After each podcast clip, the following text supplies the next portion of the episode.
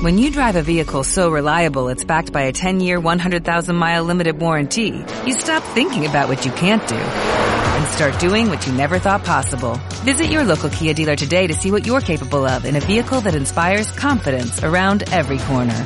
Kia, movement that inspires. Call 800-3334-KIA for details. Always drive safely. Limited inventory available. Warranties include 10-year 100,000-mile powertrain and 5-year 60,000-mile basic. Warranties are limited. See retailer for details. Saludos cordiales, gentes del golf. La espera ha terminado. Llega el momento de... Bola provisional.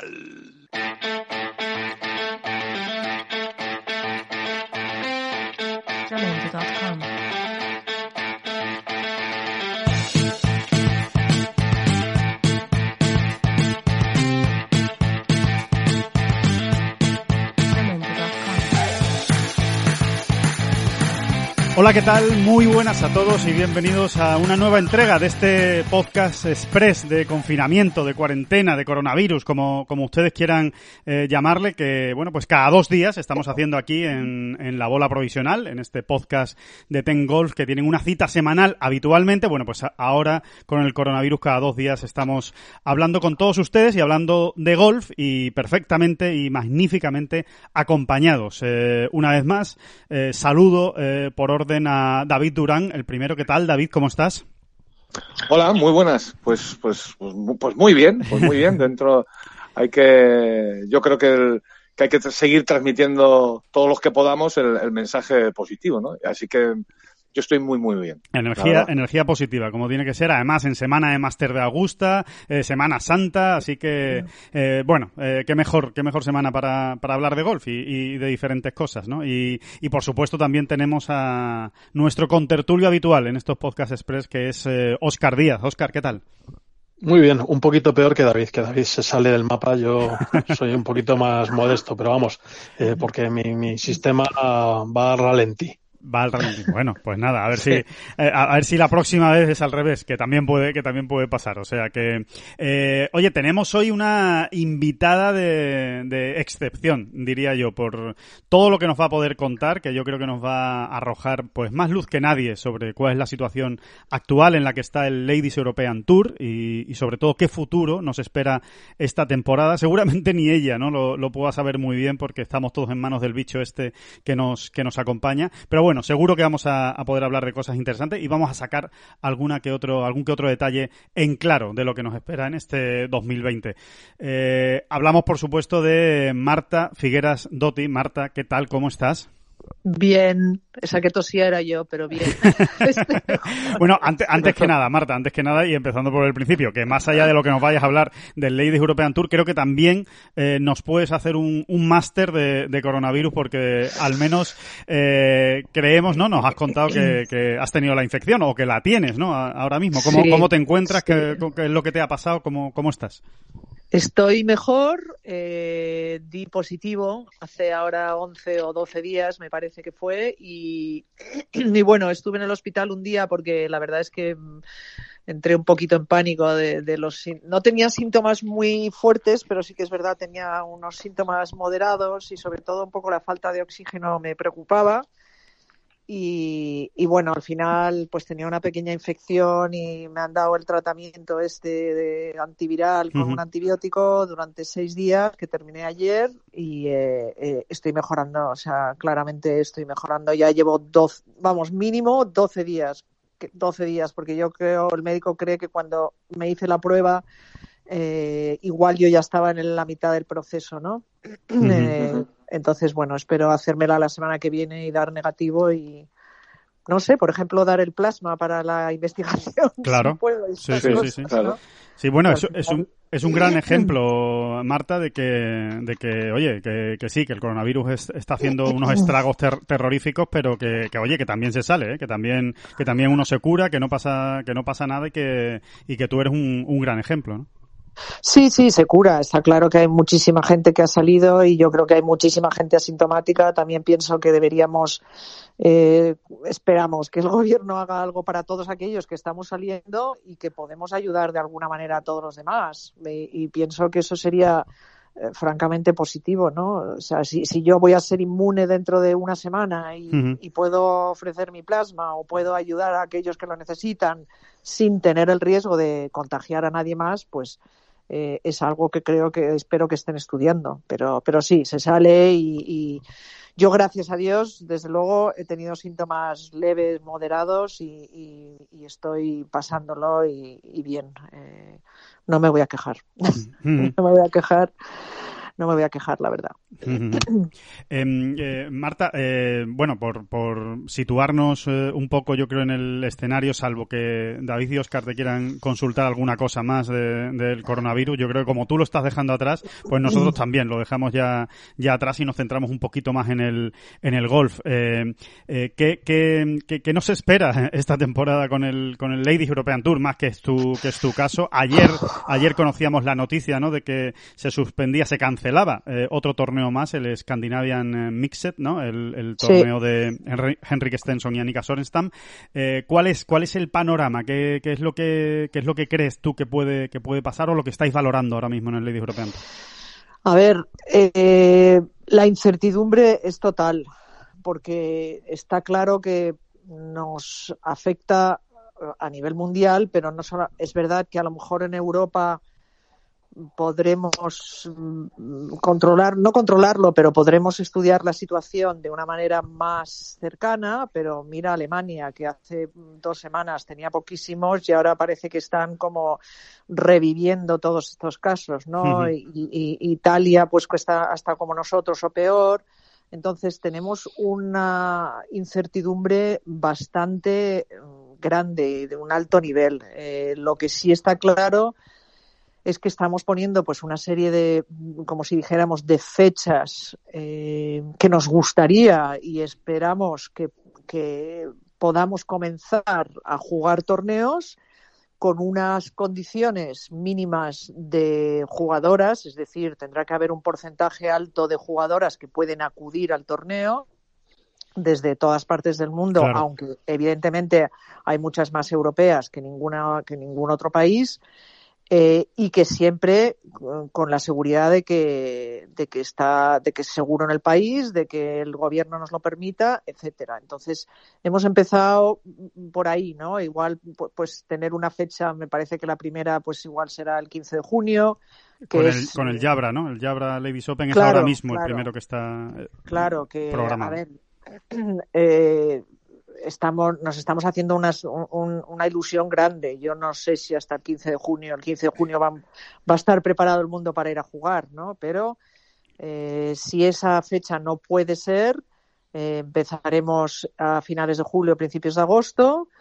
Eh, si esa fecha tampoco puede ser, eh, bueno, estamos constantemente hablando entre nosotros, el, el Consejo, y siempre hay la posibilidad de que la del que el calendario pues se cancele no eh, esperemos que no esperemos que esto sea algo que, que, que, que, no suceda nunca pero desde luego si llegamos a una fecha como es septiembre mediados de septiembre finales de septiembre donde no se ha jugado todavía ningún torneo por las circunstancias tremendas que estamos viviendo pues eh, podríamos podríamos decidir no no jugar ningún torneo. Uh -huh. Marta, eh, hace, hace unos días hablábamos con, estábamos charlando así como en un podcast como este con Azahara Muñoz y bueno, surgió un poco el debate, ¿no? Algunos cometimos la torpeza quizá de verlo desde el punto de vista más negativo.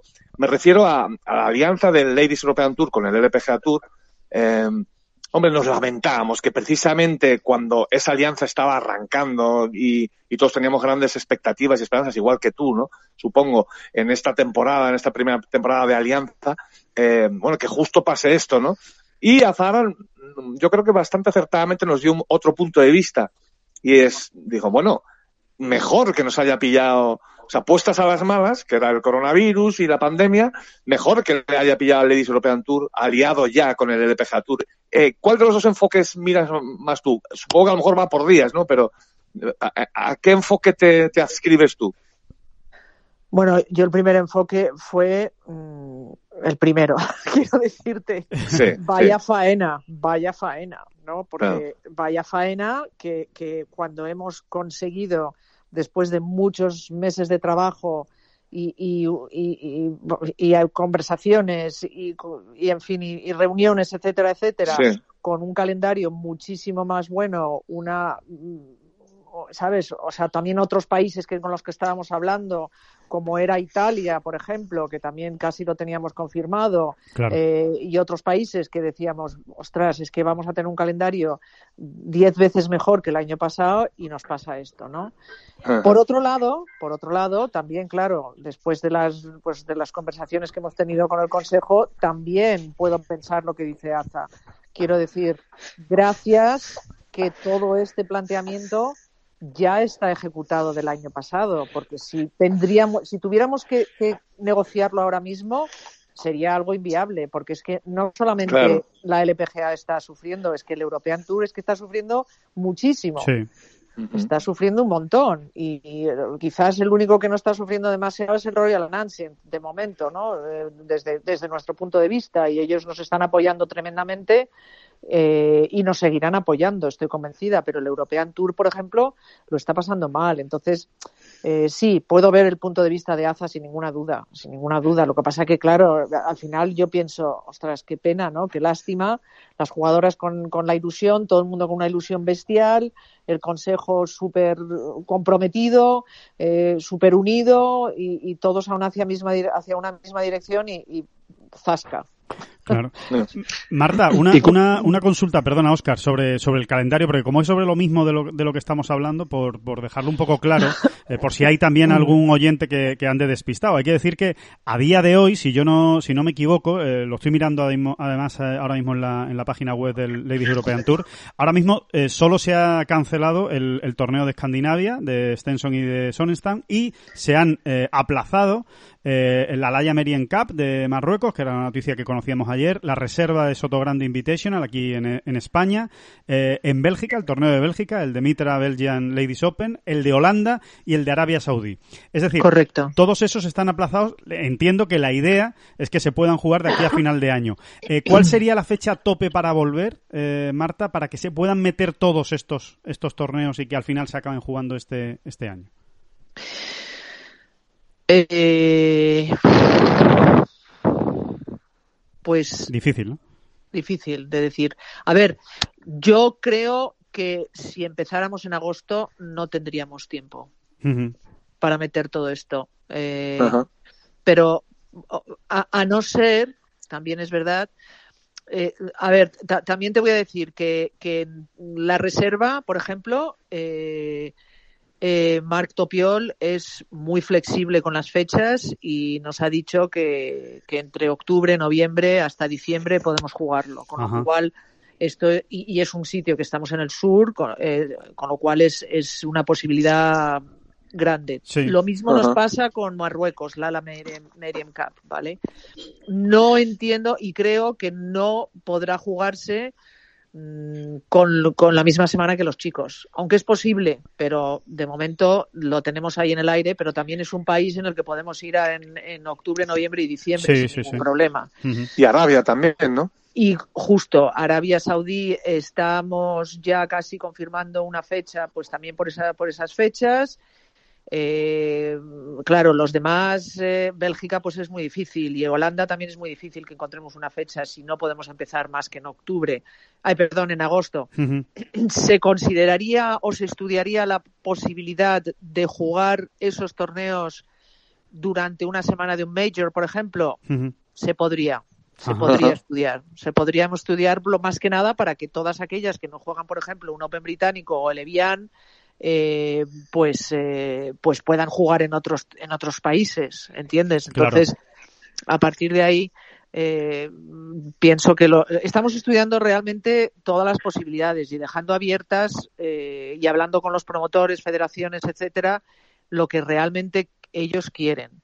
Ahora, también os diré que, y desde mi punto de vista personal y lo que yo también he expresado al Consejo, es que mm, mi mayor eh, quizás objetivo sea pues que el año que viene mantengamos todos los torneos que tendríamos este año. Claro.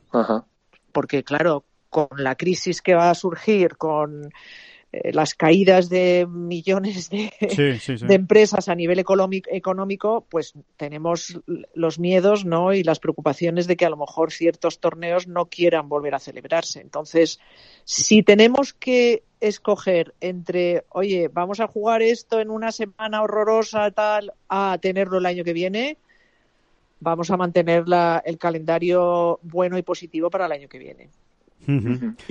Importante es el, a ver, importantes son todos, ¿eh? y es y, el, razonamiento que estabas haciendo era era muy completo, Marta. Pero también me imagino que ese torneo de Arabia, por ejemplo, que es de un millón de dólares, ¿no?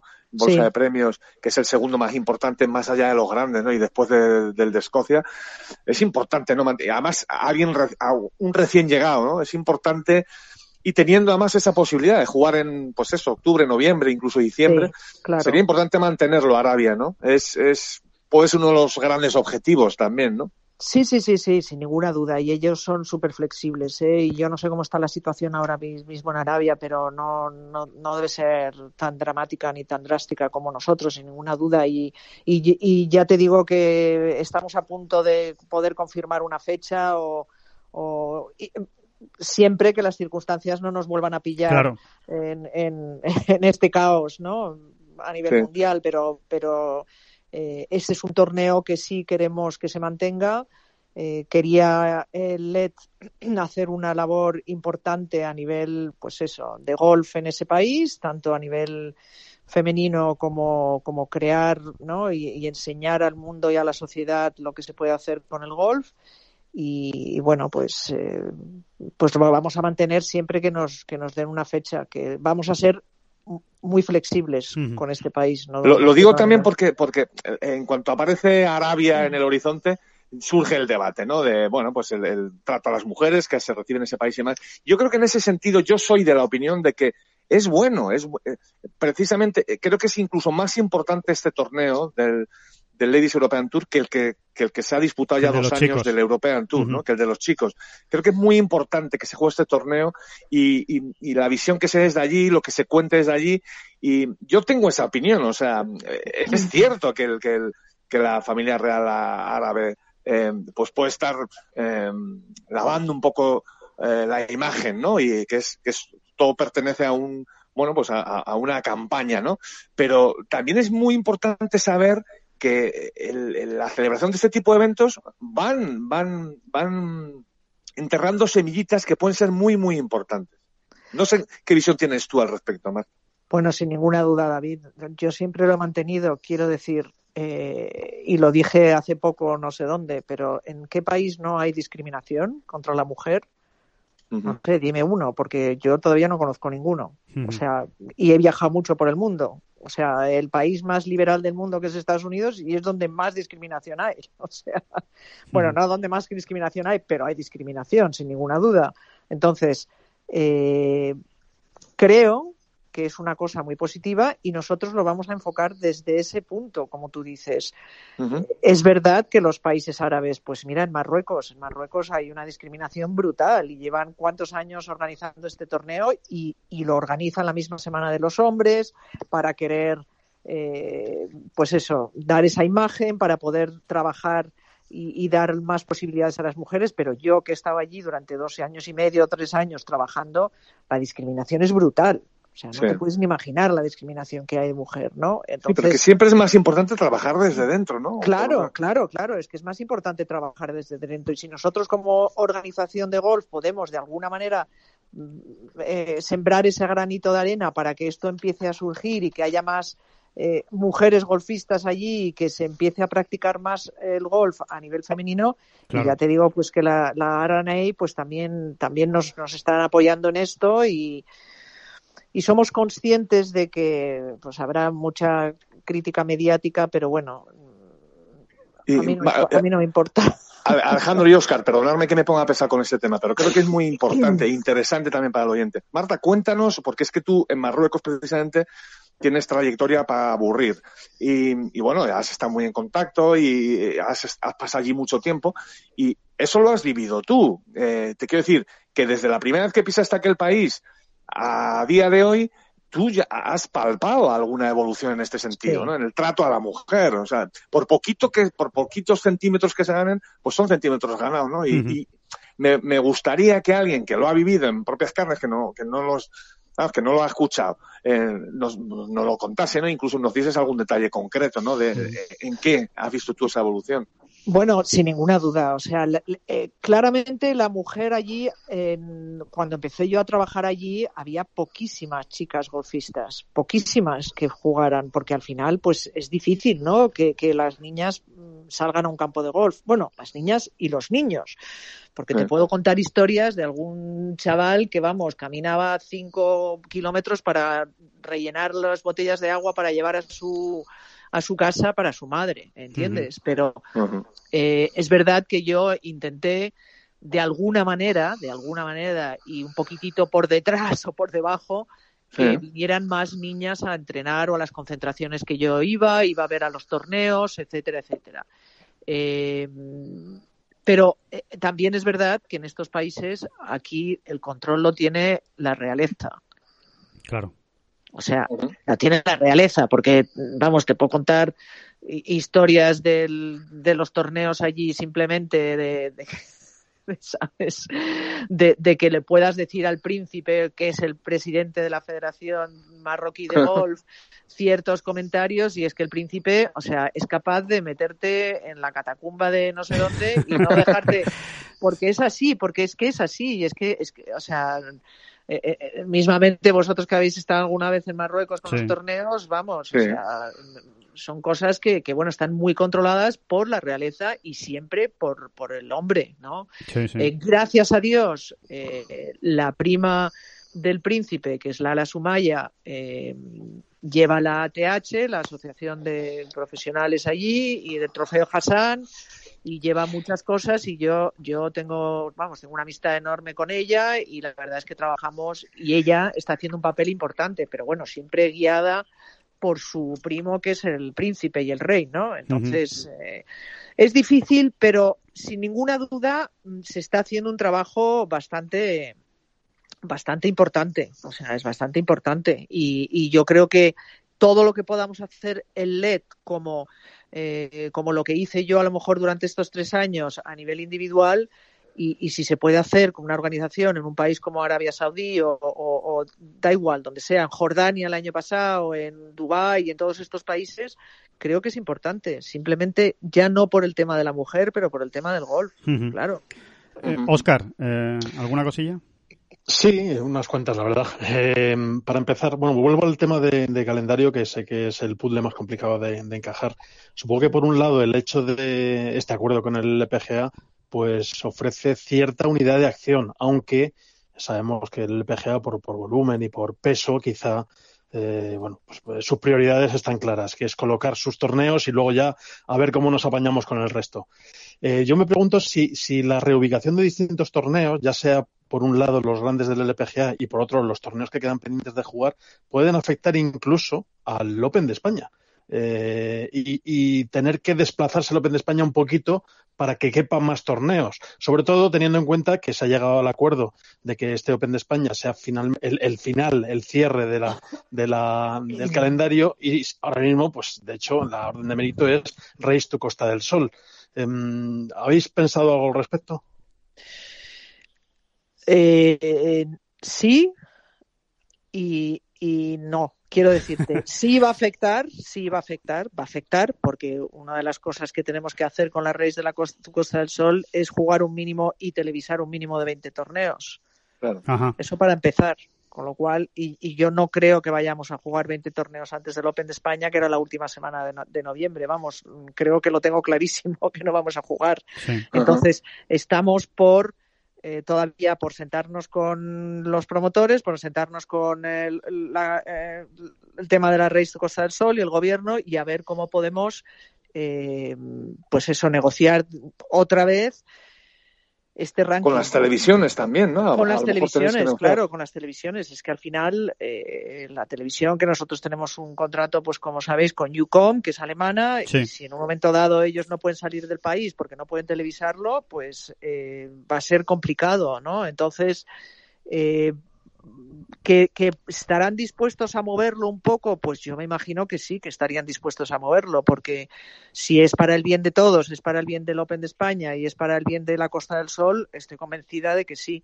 Ahora también, claro, vamos a estar eh, jugando con pues pues con menos jugadoras porque el tiempo de jugarlo en diciembre pues ya ya cierra muchas puertas a algunas jugadoras etcétera etcétera entonces hay muchos factores que tendremos que considerar pero eh, yo creo que nuestro principal objetivo o bueno nuestra principal preocupación ahora es eh, qué torneos realmente y qué promotores y qué patrocinadores quieren posponer los torneos a este año después de para estar seguros agosto y cuáles prefieren esperar hasta el año que viene. Claro. ¿Entiendes? Entonces, sí, sí, a partir de ahí, a partir de ahí y viendo cómo se desarrolla el mes de bueno, este de abril, que ya sabemos que se va a desarrollar fatal de momento, y el mes de mayo, no solamente aquí, pero en Europa, pues empezaremos a, a considerar el poder jugar en algunos países en, en el- a mitades de junio. Empezar en esa fecha que queremos, que nos gustaría estar, pues eso, a mitades de junio. Marta, entiendo, entiendo que la clave o una de las principales claves es lo que pasa en el Reino Unido, ¿no? Porque es la bolsa Sí, de claro. jugadoras, es la bolsa de jugadoras más grande que tiene el LED, ¿no? No, no, está claro, pero es que mira lo que está pasando en el Reino Unido. Por eso, ¿no? por eso pregunto, que me imagino que será la- la- el país que más preocupa, ¿no? Al, al Ladies European Tour, ¿no? Desde el punto de vista de las jugadoras. ¿no? Sí, a ver, también es verdad que es uno de los pocos países ah, ahora mismo en los que pueden salir personas. Sí que es verdad que tienes que tener la nacionalidad, pero hay vuelos a, esta- a- a Ajá. Inglaterra, entonces, y que hay más libertad de movimiento, cosa que aquí no hay o, o en muchos países, pero al final te- tenemos que, o sea, no hemos determinado la- el porcentaje o, no tengo el conocimiento exacto del porcentaje de jugadoras que tendrían que acudir a algún torneo, pero vamos, tendría que ser entre el 75 y el 80% de todas las jugadoras que puedan salir de sus países para acudir al país de donde se celebra el torneo. Y ahí eh, estaríamos entonces dispuestos o considerando la, la organización del torneo, porque si no podemos tener más que el 50%, pues, pues no es justo, no es justo. No, Está claro, está claro que aquí hay que tener un plan B, C, D y E diseñados para obrar con, con mucha eh, con mucha rapidez y de reflejos cuando llegue el momento, porque es que ahora es, Claro. es, es- es absurdo, si no sabemos qué Claro. países van a estar, qué no, cuáles no van a estar, quiénes van a tener cerradas las fronteras, quiénes no. Pero por eso hay que tener, supongo que es lo que es- estáis haciendo todos, ¿no? Pues varios planes de, eh, de acción, ¿no? Más o menos diseñados para luego obrar en consecuencia de alguno de ellos. Es que no es que no podemos tomar ninguna decisión de ningún Claro, torneo. Es que no claro. podemos tomar ninguna decisión ni del Open británico. Claro. Porque imagínate tú que esto se alarga en Inglaterra por las circunstancias que sean y por las condiciones que su gobierno haya establecido allí. Que es que nosotros no tenemos ningún control de esto. Entonces, si en, si en Inglaterra o en el Reino Unido va a llegar más tarde eh, a nivel de lo que está llegando en España, pues vamos a estar muy fastidiados. Porque Sí. ni agosto, ni septiembre, ni nada. Claro. Eh, ¿Entiendes? Entonces, claro, no. eh, eh, como tú has dicho, David, tenemos que estar eh, como, como preparados para salir de la meta, ¿no? Salir del, del, del comienzo de la carrera eh, en cualquier momento y, y que las jugadoras también lo estén, ¿sabes? Pero, pero tenemos que tomar decisiones, desgraciadamente, cada semana. Claro. Pues a lo mejor nos llega otra decisión de otro promotor, oye, mira, no, seguro que no, ¿no? O sea, lo de la reserva, a mí ya me llamaron en enero. A, fi- a finales de enero, principios de febrero ya tenían sus preocupaciones. Lo vieron Bueno, claro. Ujú. Claro, me dijo, le dije, calma, que oye, que no estamos hasta mayo. No, no, no, no, yo ya no lo quiero hacer en mayo. Entonces, claro, hay gente que, que, tiene mucha preocupación, es verdad, porque oye, si no pueden jugar el Pro Am, si la gente no viaja. eh, en cambio, por ejemplo, mm, en Marruecos, que también hablé con la princesa hace dos semanas, dijo, mira, a mí es que me da igual que haya Pro Am o que no haya Pro Am. O sea, lo que sí queremos es que se jueguen los chicos y las chicas a la vez, o sea, preferentemente, obviamente, que se jugaran los dos juntos, ¿no? Sí. Sí. Pero nos importa igual, no, no es que nos importa que no vengan los amateurs, que no vengan lo que... No nos importa, queremos que se jueguen a la vez. sí. Pero al final también me dijo, es que es una decisión del príncipe y como el príncipe va a tomar la decisión la semana pasada que la tomó, pues y, ahí, y ahí que la tomó, no, no se juega. Oye, un pequeño apunte. Qué bien nos hubiese venido que algunos, por ahí arriba, hubiesen tenido la visión de la jugada de, de la reserva porque ya adelantándose a los acontecimientos. Pero bueno, es una pullita ahí para, quien, para quien quiera recogerla. no me tires de la lengua, no me tires de la lengua. no, no, sin ninguna duda es así. ¿eh? Tienes toda razón, David. O sea que, sí, es no solo, y, no, y, solo estoy hablando de España, ¿eh? no solo estoy hablando de España, Hombre, obviamente. Todos, todos. Aunque es lo que más nos toca y evidentemente, ¿no? Pero, pero es Mira, curioso, tendría- ¿no? Tendríamos que haber hecho como las coreanas. No son tan buenas en golf, pues algo, algo bueno, algo bueno están haciendo las Corea, eh, Corea del Sur. Pues teníamos que haber copiado Corea del Sur desde hace ya dos meses, Sí, Exactamente. dos meses y medio, pero Sí, sí, nada. totalmente. Eh, Oscar, eh, creo que tenías Sí, ahí varias estamos- preguntas y dime.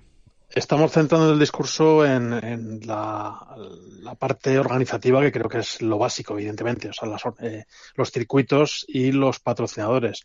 Sobre los patrocinadores te quiero preguntar, eh, bueno, ¿cómo, ¿cómo va? Supongo que, ya habréis pulsado a la mayoría de los patrocinadores que de, las pruebas que quedan en el calendario y alguna idea os habrán dado. No sé si con tanta eh, contundencia o claridad como la reserva o, o no. Y luego, por otro lado, también me quiero acordar de las jugadoras. ¿Qué, ¿Qué os cuentan las jugadoras o las jugadoras con las que has podido hablar?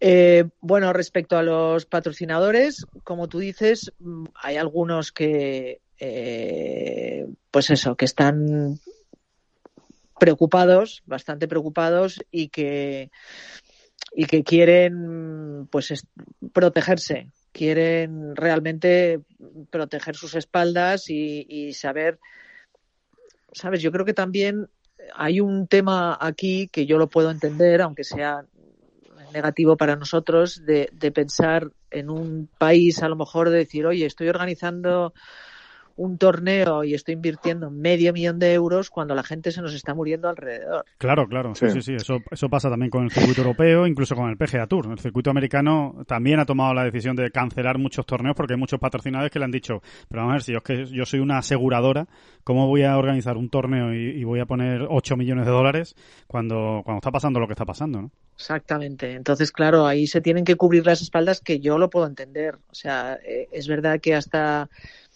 pues eso, hasta ahora ha habido pocos que hayan dicho, oye, mm, se cancela hasta el año que viene. Bueno, ya te digo, el de Italia, que ni siquiera se anunció porque ya empezó en Italia muy, muy duro y, Sí. ni se anunció, pero de momento estamos estamos bastante ahí on hold con los patrocinadores y, y gracias a Dios, ¿no? Pero me imagino y, esper- y, y sabemos que alguno de ellos pasará lo que nos está lo que te estoy diciendo ahora mismo. Oye, mira, yo es que en mi país no puedo organizar un torneo ahora mismo porque se, hemos tenido, pues como aquí, 13.000 13.000 muertes y es que no no no me parece correcto mm, dirigir este este dinero ahora mismo a un torneo de- deportivo, ¿no? Entonces habrá que asumirlo. Por eso tenemos que estar un poco pendientes de lo que vaya pasando en los próximos mes y medio, dos, porque es algo comprensible y que tendremos que respetar y que yo creo que las jugadoras entenderán. Y, Ujú. y- y hablando de las jugadoras, eh, bueno, yo creo que hay, la verdad es que em, están siendo comprensibles como nosotros, lo están ton- se lo están lo están viviendo con frustración algunas y con mucha resignación. Eh, Habrá alguna situación complicada también, ¿no, Marta? Porque vamos a ver que, que las jugadoras del Ladies European Tour no son ni del, ni los chicos del PGA Tour, ni del European Tour, ni las chicas del LPGA. Es decir, que no van, eh, no se forran de dinero, ni, ni van No, no, sobradas es- económicamente. o sea que, Estoy convencida, sí, sí, estoy convencida y sé que hay que hay situaciones difíciles de muchas de las jugadoras que a lo mejor, pues eso, tienen que estar cogiéndose un trabajo ahora mismo y, y porque no saben ni si van a poder jugar y ni si jugarán, aunque puedan, porque oye, Ujú. pasarse un año sin, sin jugar, ¿no? Eh, es verdad que el tour nosotros, bueno, pues, pues yo sé que la iniciativa del, del PGA Tour en, en Estados Unidos es donar, no sé, ¿cuánto donaban a cada jugador? ¿100 mil dólares o algo así, ¿no? Estaban donando. Sí, más o menos era una, una proporción hecha a, a- a cuál iba a ser su clasificación en la FedEx Cup, sí, más o menos. Vale, pues más o menos algo así con, con eh, no lo sé si otros otros circuitos pues pues mm, con la posibilidad o con, con es como un adelanto un préstamo Sí, pero, exacto. eh, es como un adelanto o un préstamo. En LED no estamos en estas condiciones para poder hacer esto. O sea nos encantaría nos encantaría pero no estamos en una situación de poder adelantar un préstamo a las jugadoras aquellas que lo estén pasando mal, ¿no? Porque eh, tendría que ser algo para toda para todas las socias del circuito y, creemos que es más importante eh, bueno seguimos teniendo nuestro nuestro staff nuestros oficiales la gente que tenemos que pagar sí que habrá ayudas del gobierno como en todas partes me imagino que en el Reino Unido también se está estudiando toda esta eh, estas ayudas del gobierno, pero, pero no estamos en una situación de hacer eso. Entonces, lo único que estamos haciendo es comunicándoles, hablando con ellas o mandando emails cada semana o cada dos semanas y contándoles lo que realmente está está sucediendo y que tengan paciencia porque es que está fuera de nuestro control. Oye, Marta, haciendo un ejercicio tratando de ir más allá en el tiempo, eh, Hemos superado ya la pandemia, ¿vale? La hemos superado ya. Em, me gustaría que nos contases, bueno, primero que nos resumieses en un minuto para que, para, pues, por ejemplo, todo el oyente que, quiera ponerse al día, que nos resumieses muy, muy rápidamente, eh, telegráficamente, en qué, en qué consiste ahora mismo la alianza con el LPGA Tour, con, uh, con Michael One, todas las conversaciones que han mantenido con él, todo, bueno, y ¿Y cuál es la última fase? De, que yo creo que es lo mollar. Lo, ¿A dónde quieres tú llegar? ¿Dónde ves tú el Ladies European Tour o esa alianza dentro, vamos a poner, no sé, cinco años? ¿Dónde está la última fase de esa alianza? ¿Y qué, y qué nos va a traer? Eh, ¿Qué cosas sabrosas nos va a traer, Marta? Eh, por ejemplo, y seguramente voy a hacer una estupidez muy, muy grande, ¿eh? pero por ejemplo, ¿nos traerá la, la posibilidad de que podamos ver pues, a las mejores coreanas, norteamericanas, no sé, en algún torneo en Europa, jugando en España, jugando un... o, eso, o, estoy mezclando asuntos. No, no estás mezclando asuntos. A ver, eh, la alianza que nosotros tenemos ahora mismo es bastante simple. Eh, la, para, bueno, o para simplificarla, vamos, eh, es, una alianza que tenemos con, el con la LPGA principalmente. Sí. Sí. Eh, se ha unido a la ayuda también el European Tour y la Royal and Ancient, es decir, somos cuatro, cuatro organizaciones eh, de golf a nivel mundial en las cuales nos dan ayuda tanto económica como logística, eh, de apoyo, de torneos, de organización, etcétera, etcétera, ¿vale? Esto tiene una duración inicial de tres años. Eh, y en tres años, si todas, todas las partes eh, están contentas y funciona, pues eh, se volvería a firmar otro acuerdo durante otros tres años. Es bastante simple. te quiero decir, el, el, LED sigue con sus empleados. Eh, sigue con sus oficiales, eh, nos vamos a ayudar mutuamente tanto del European Tour como del LPGA. Quiero decirte, algunos oficiales y, gente irán allí para trabajar conjuntamente y aprender más. Eh, tendremos a lo mejor oficiales o gente de la LPGA que vengan y nos ayuden en ciertas cosas. Vamos, es, como una unión de, cuatro empresas, ¿no? y eso también cuenta la promoción del golf femenino con la, Royal Ancient, que es un aspecto muy importante.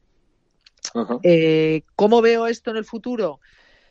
Mi visión es que mm, creo que deportes como el golf eh, deberíamos mirar hacia crear un, un tour a nivel mundial, como está pasando con los chicos.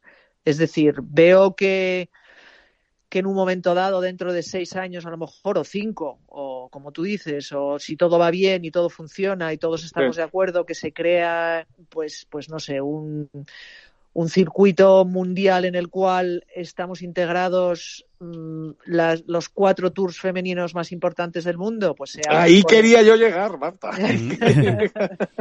esa es, la, esa, esa es la, la clave de todo. Sí, pero claro, una, cosa es que, una cosa es que yo, lo tenga como sueño en la casa y otra cosa es que no lo cuente Marta Figueras que, que, algo, que algo más que algo más sabe y que, y que no, no se mueve solo en, el, en, el, en la dimensión onírica de los sueños, ¿no? Sino que, sí, bueno... Sí, claro, claro. O sea, yo, yo, es que creo que es un comienzo hacia eso y creo que, que, que, estaría bien hacerlo. Quiero decirte, eh, no, no me parece mal. Creo que es positivo para todo el mundo. Yo no pienso que el, el, el, el, el Ladies European Tour tendría que desaparecer como tal, pero que se creara un circuito potente en el cual con pruebas a nivel mundial, en el cual los cuatro o cinco circuitos más potentes femeninos se unieran fuerzas, pues como es el japonés, el coreano o el asiático, el australiano, el americano y el europeo, lo veo factible y creo, a mí me gustaría que sucediera. Eh, entonces, en, en mi esquema mental, que esto quiero decirte, ni, ni lo he hablado ni, ni lo hemos planteado en ningún consejo, ¿eh? que quede claro. O sea, yo no he planteado esto en ningún consejo, pero en mi esquema mental, la primera unión es América y, Europa, está claro. Estados Unidos y Europa, que es lo que estamos haciendo, ¿no? Eh, eh, una unión del LPGA con, con, el European Tour y perdón con el LED, European Tour, la Royal Announcing, que somos muy muy potentes y poco a poco a lo mejor, oye, ya sabemos que el LPGA tiene una oficina en Asia y tienen tienen cinco, seis o ocho torneos al año. Eh, quizás pues en un futuro se pueda ver un, un LPGA Europe, ¿no? Que al final es lo mismo.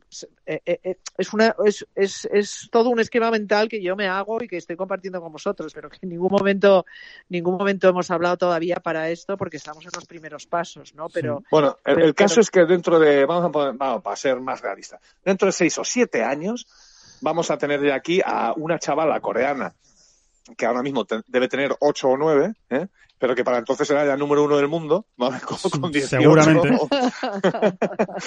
Puede ser, es muy, es muy, posible, es muy posible, yo creo que es muy posible. Es que al final juntos, juntos vamos a hacer más fuerza, juntos vamos a trabajar más y vamos a ser mejores que separados. Es que, eh, no sé, ha sido siempre mi, mi opinión desde que entré en el Consejo. ¿Por qué no, no sé, por qué no unir fuerzas para ser más potentes. Pues oye, si podemos unir fuerzas con los más potentes, que son el LPGA y Japón o Corea o lo que sea, bendito sea la unión, ¿no? No, lo que está claro, Marta, es que eh, si hace dos años eh, hablábamos del Ladies European Tour, todo, las, todo eran sombras en un futuro y ahora estamos hablando del Ladies European Tour y estamos hablando de posibles eh, maniobras o uniones que, que solo hablan de un futuro mucho mejor, brillante y que le puede venir muy bien a, la, a las jugadoras. O sea que yo creo que en ese sentido yo al menos me quito el sombrero porque desde luego tu llegada creo que ha sido una auténtica bendición para el Ladies European Tour.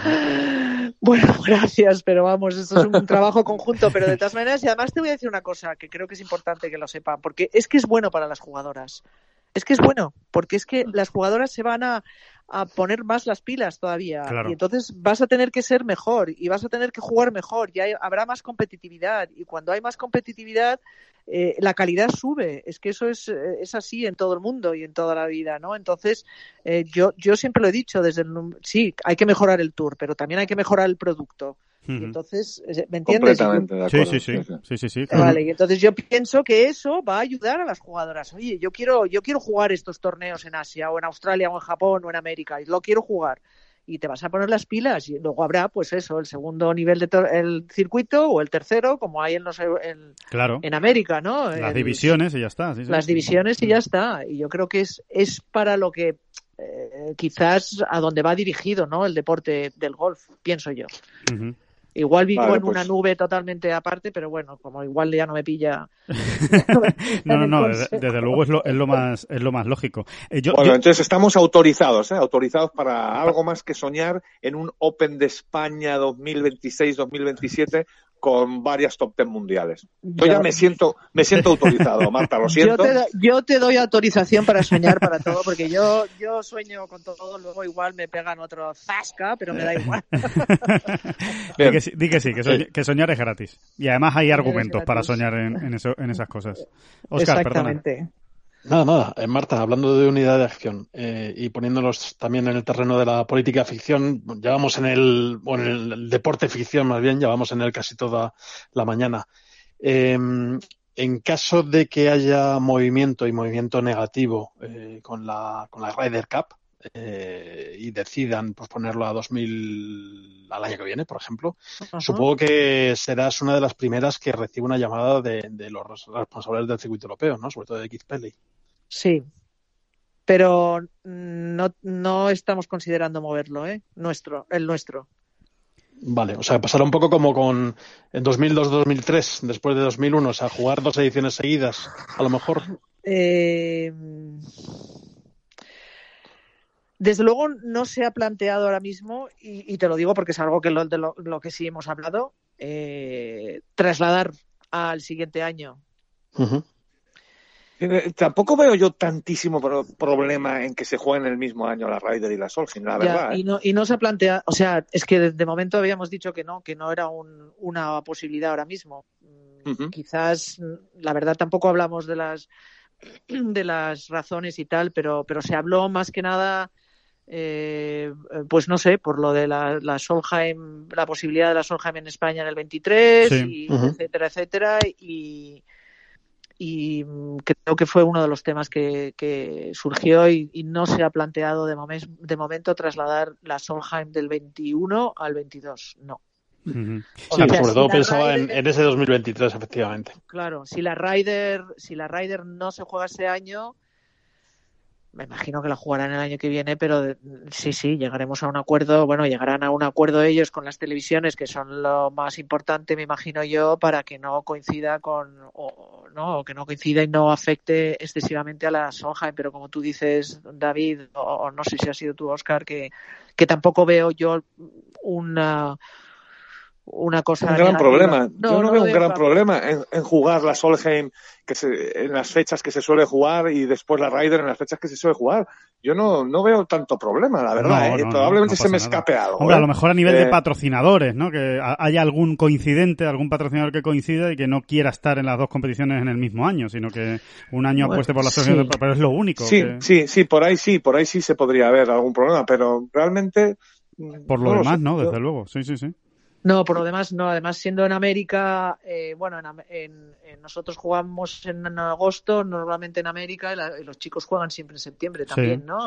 con lo cual, sí, no lo sé, habría a lo mejor pues Rolex o algunos patrocinadores estos comunes que, que lo hacen, pero eh, chicos, esperemos que para septiembre se pueda jugar. Hombre, lo que, lo que está claro, Marta y Oscar y David, es que la Ryder, en este caso la PGA de América y el European Tour, están 100% eh, eh, en la convicción de que se va a jugar. O sea, tenemos que tener, yo creo que los, el coronavirus hasta las cejas para que la Ryder Cup no se juegue, porque es que ni se ha tocado, ni se ha hablado de, de, pasarlo al año que viene. Eh, se han cambiado todos los majors, eh, el, el, el, Open incluso se, se cancela y la Ryder no hay quien la, no hay quien la toque. O sea que desde luego la, obsesión es porque se juegue, vamos. Sí, bueno, ahí, ahí, ahí, va todo a depender de, cómo evolucione la pandemia en Estados Unidos. Es que claro. Está, claro, está claro, ahí no hay tutía. Es que lo de, la, lo de Estados Unidos es un drama y puede ser un drama mayor todavía, pero bueno. ¿Te, preocupa, Marta, que toda esta, eh, no solo el, hecho de la propia crisis del coronavirus, sino la crisis que va a venir después del coronavirus, ¿no? Lo que estábamos hablando, ¿no? De la crisis económica y, y cómo va a afectar esto a las grandes empresas y a los patrocinadores. Eh, ¿Te preocupa que esto pueda afectar de algún modo a la Solheim 2023 eh, en España o, o, eso está más que hablado, más que más que atado y, no hay ningún problema ni marcha atrás? Pues me preocupa tremendamente. Claro. Yo creo que va a, haber, va a haber un antes y un después de, este, de esta pandemia, de esta crisis, no solo a nivel económico, que va a ser brutal, eh, pero bueno, a nivel personal y, de todo, ¿no? Pero sí, sí, me preocupa y yo sé que es una preocupación que tenemos todos, o sea, no la hemos expresado ah, en voz alta, pero eh, sé que quedan cuatro años o tres, pero me preocupa, me preocupa tremendamente porque pues, pues porque soy realista, creo. Entonces no quiero ni, ni, ni pensarlo, ¿no? Porque la verdad es que estamos nunca hemos estado tan cerca de que venga a España y, yo ahora mismo es una de mis preocupaciones grandes, la verdad. O sea, tal cual lo digo, es una pena, pero y no quiero expresar ningún pero, pero más que nada, pues eh, no solamente por los patrocinadores que, bueno, que claro, que están asegurados, el gobierno, etcétera, etcétera, pero bueno, hay muchos temas y muchas empresas que tendrían que estar involucradas o que serán, serán involucradas que a lo mejor dentro de tres años pues no están bueno, dentro de tres años o dentro de tres meses, que es cuando a lo mejor tendrán que decidirlo, ¿no? eh, y, no solamente hablamos de los campos, pero de empresas que se involucran y, que tienen que estar subcontratadas y que a lo mejor ahora pues no tienen ese presupuesto porque habrán sufrido tremendamente durante la pandemia. Entonces es, sí, sí, es preocupante. Es preocupante y es una lástima. A mí me daría muchísima pena que esto no sucediera.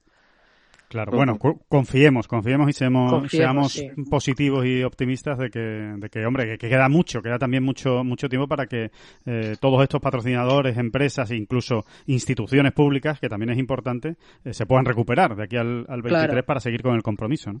Sí, sí, está claro, está claro. Lo hacemos para que pase. Sí, sí. En, ese sentido, una, una, simple curiosidad. Se ha hablado mucho de la suspensión del, del, Open Championship, que yo creo que nos ha dejado todos un poco helados. Yo creo que, que, ha sorprendido, ¿no? Que tan pronto se haya tomado esa decisión. Parece que todo está detrás de un, de un seguro que tenía, que tenía firmado el, el Royal Nansien eh, y que precisamente pues eh, lo va a poder cobrar, ¿no? Al, al, hecho de no, o va a poder pagar a los, eh, a los patrocinadores que tenía que pagar porque no se, porque no se celebre. Eh, en el caso del British femenino, ¿hay algo parecido? Eh, ¿Hay algún seguro también que, pueda estar detrás de una decisión precipitada de que se cancele el torneo? Eh, no te puedo contestar con, certeza porque no lo sé.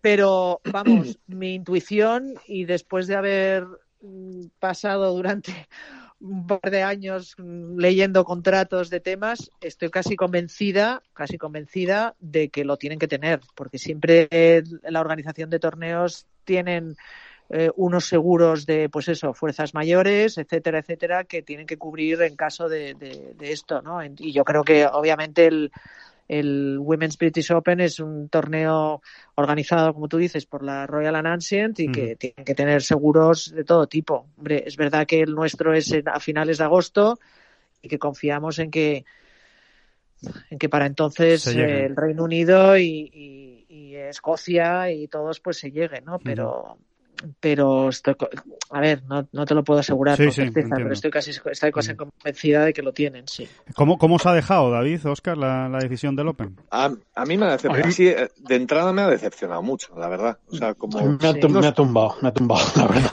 No me lo esperaba, no esperaba que fuera una reacción tan, tan rápida y tan radical. exactamente, exactamente. No, eh, tiene que haber ahí, pues, bueno, pues, eh, la, o sea, la trastienda de esa decisión, pues tiene que ser muy compleja, ¿no? Pero así de entrada, eh, yo lo veo desde un punto de vista más literario, si queréis. Yo tengo al Open Championship y a, incluso a quien lo organiza, pues como un poco como quilla del barco del golf, incluso mundial, ¿no? Eh, solo por la leyenda, aunque sea, ¿no? Por el peso de la historia, ¿no? Por ser la cuna. Sí, por ser la cuna. Creo que, hombre, creo que todo eso tiene que pesar en este tipo de decisiones más de lo que me da la sensación de que, ha pesado, ¿no? Eh, y, hombre, si estamos todos tratando de ser positivos, de mirar hacia adelante y demás, y que de buenas a primeras, digamos, ¿no? Aunque ya digo que esto ha tenido que ser algo muy meditado, ¿no? Y que más complejo de lo que a lo mejor parece, pero no sé, me, ha, me ha, decepcionado. Realmente demasiado, demasiado administrativo, ¿no? Da, la sensación que. Sí, eso es. El, comunicado. Sí. El comunicado oficial es muy correcto. Eh, te pones a leerlo y no hay que ponerle ni una pera, ni, ni una pega, no, no, hay una coma fuera de sitio. Pero cierto es que si, que si este, el, el, fondo de la cuestión es un asunto más administrativo o monetario, pues da un poco de pena. Eh, sobre todo lo que dice David, estoy completamente de acuerdo con él. Eh, que, que, se, que, que la institución en la que se mira todo el mundo, el espejo eh, en el que nos miramos todos, eh, pues eso, haya tomado una decisión así, obligado por las circunstancias, yo no lo dudo, y seguramente sea lo más razonable, pero no sé, eh, igual eh, nos está perdiendo el romanticismo, David. Sí, pues, pues sí, sí, al final el, dinero puede con todo, ya lo sabes, sí, efectivamente. Y, da la sensación de que hay un, de que es una decisión muy financiera, muy pecuniaria, ¿no? Eh, mm. Esa es la sensación que da desde luego, desde fuera, porque además las explicaciones creo que eh, están muy bien pensadas, dándolas tan escuetas y tan simples, ¿no? eh, y bueno, es eso, ¿no? Eh, quizá es ver la vida con cierta ingenuidad, pero a mí, desde luego, eh, soy de los que piensan de que hay el peso de la leyenda y de la historia eh, tiene que estar ahí, tiene, tiene, que, tiene que demostrarse. Es como si papá, cuando, cuando, tú, cuando eres un niño pequeño y tu padre te falla, ¿no? Y dices, pero, pero si mi padre es un pringao, Entonces es un, no sé, la, decepción que te llevas es muy, es muy honda, ¿no? Porque te ha fallado papá y yo creo que, que el padre del golf es el padre del golf y todos sabemos quién es, quién es y dónde está, ¿no? Totalmente. Yo creo que, yo creo que ha tenido, como tú dices, eh, que influir mucho algún tema económico o, sabes, temas burocráticos que a lo mejor han tenido que tomar la decisión antes de lo previsto, pues, pues yo qué sé, a lo mejor como tú dices, por temas de, del seguro, burocráticos o, económicos, ¿no? Porque a lo mejor si esperaban, pues, pues no sé, algo así, porque eh, todo lo que decís tiene mucho sentido y la verdad es que es una lástima, es una lástima. No sé, yo creo que va a pesar en el historial del Open Championship. Cuando dentro de muchos años se vea que en el 2020 no se jugó eh, y que a lo mejor otros sí se jugaron, ¿no? Cuando uno vea los cuadros de estos en Wikipedia, ¿no? O en, o en un o en una sí, o en cualquier página histórica de golf y, se vea que el US Open se jugó, que el, vacío que, el, PGA se jugó, que, el Masters se jugó y que el British no se jugó porque, eh, eh, no sé, yo creo que, va a pesar como una mancha en, el historial. A quien le importe o no, pues, eh, no sé, a mí sí me importa, pero bueno, ya, digo, ¿no? Em, muy bien. Eh, oye, eh, si os parece, para ir a, ir acabando, no sé si tenéis alguna cosa más de calendario, queréis comentar alguna cosa más de, jugadoras. Eh, a mí sí me, sí me gustaría terminar o, seguir con una, con una batallita, Marta. Yo quiero que nos cuentes una, una batallita, si puede ser. Yo tengo mucha curiosidad que me cuentes algo de aquella semana mágica absoluta en Hawái ganando un torneo del, del LPGA Tour. Que nos cuentes algo de lo que pasó, de lo que pasó esa semana, de cómo fue, de cómo llegaste allí eh, de, no sé, alguna curiosidad, alguna anécdota, algo que, que, nos haga sentir a nosotros lo que, lo que tú pudiste sentir allí con esa victoria absolutamente histórica y pionera para, para el golf español. Pues mira, de entrada creo que jugué siete hoyos de práctica solamente. ah, muy bien. eso, eso, para empezar. O sea, ya llegas a Hawái con días de antelación porque dices, bueno, te vas a Hawái, paraíso monumental, que es un paraíso, la verdad, es una maravilla y, empezó a diluviar y aquello no paraba de diluviar que, o sea, yo no sé si llegué el, sábado anterior o el viernes anterior y es que no nos dejaban salir a jugar la vuelta de práctica porque es que estaba inundado el campo, era brutal. Y me parece que uno de los días que nos dejaron salir, pues, pues no sé, los nueve primeros había dos hoyos cerrados, un viento de ese, ¿sabes? Brutal. En fin, eh, eso ya empezó la semanita. Dantesco. sí, bueno, empiezas dantesca y dices, empiezas a preocuparte, ya el lunes ya empiezas a preocuparte y dices, ostras, pero ¿qué voy a hacer? Que es que, a ver, yo conocía el campo, pero pero porque habíamos jugado años anteriores, pero de todas maneras empiezas a comerte la olla y a decirte qué horror, voy a, no estoy preparada porque no estoy preparada, porque no puedo jugar, porque no me conozco la velocidad de los greens, porque tal no hacíamos más que, pues eso, pegar bolas cuando podíamos, que nos dejaban, sí, eso sí. Alguna, algunas tardes andábamos el campo porque no podíamos jugarlo, ya te lo digo, y, al final, bueno, poco a poco, pues como me, que me fui relajando, ¿no? Y, yo entonces había empezado hace poco a trabajar con un, un, de, un eh, psicólogo deportivo que se llamaba se llama David Wright que, que y hablaba con él todo el tiempo porque el agobio de este de qué voy a hacer que no conozco bueno, estamos, eh, se ha perdido la comunicación con Marta, pero eh, la estamos intentando recuperar. Bueno, pues eh, ya digo, estamos tratando de recuperar esa, esa comunicación. Parece que ya sí, que ya, que ya ha vuelto y que volvemos a escuchar a, a los tres, a Marta, a David y a, y a Oscar. Marta, nos estabas contando precisamente, bueno, ese, esa semana, esas conversaciones, ¿no? Con tu, con tu coach, eh, con tu psicólogo, eh, en esa semana dura de Hawái, ¿no? Cuando ganaste en el 94, recordemos, en el PGA. Exactamente, sí. Y bueno, pues eso decía que la verdad empecé a relajarme más y a centrarme en aquellas cosas que podía controlar, que desde luego el viento ni la lluvia eran. Claro. Y me pasé básicamente, pues eso, todos los días haciendo un poco de, sí, ejercicio físico. Disfruté de Hawái, salíamos a cenar, hacíamos otras actividades eh, entrenábamos cuando podíamos, que fue un poco, y, y salí a jugar el jueves, pues eh, sin ninguna expectativa.